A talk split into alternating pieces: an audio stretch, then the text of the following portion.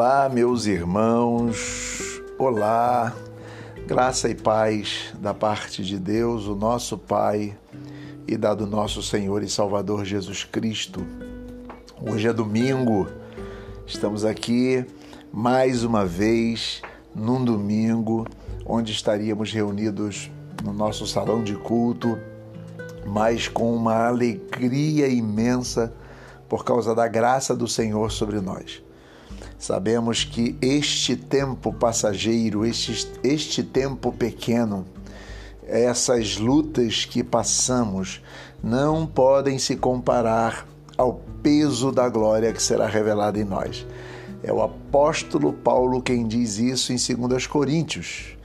Ora, eu queria deixar para vocês hoje, em primeiro lugar, o convite.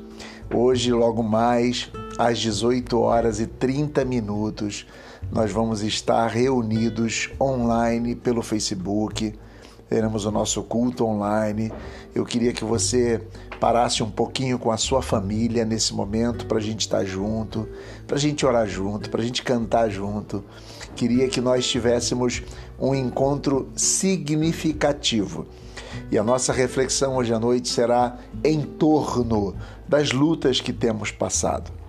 Eu acho que existe um profeta, que é o profeta Jeremias, que muito nos ensina acerca das nossas dores. Mas eu deixo esta palavra de Jeremias para logo mais. Agora eu queria ler para vocês e ler com vocês um texto que é o texto de Judas. Esse texto é muito conhecido e as pessoas sabem o quanto eu, eu gosto desse texto. Esse texto, depois de Judas falar sobre um apelo, fazer um apelo à vida comunitária, depois dele dizer, por exemplo, a partir do versículo 20: Vocês, porém, amados, edifiquem a si mesmos sobre o alicerce da Santíssima Fé. Rezem movidos pelo Espírito Santo. Mantenham-se no amor de Deus colocando na misericórdia de nosso Senhor Jesus Cristo a esperança da vida eterna. Procurem convencer os vacilantes, salvem os outros arrancando-os do fogo. Tenham compaixão de outros ainda, mas com cautela. Detestem até a roupa contaminada pela carne dos ímpios. Depois de dizer e fazer um apelo a tantas coisas e a tantas ações comunitárias de cuidado, de santidade, de, enfim, de tantas coisas e tanto apelo comunitário, ele diz, e é esse o texto que eu queria deixar para você hoje. Ele diz assim em Judas, versículos 24 e 25, ele diz: Aquele que pode preservar vocês dos tropeços e fazer que vocês se apresentem diante da sua glória sem defeito e alegres ao Deus único, que nos salvou por meio de nosso Senhor Jesus Cristo. Glória, majestade, poder e autoridade desde a eternidade, agora e para sempre. Amém.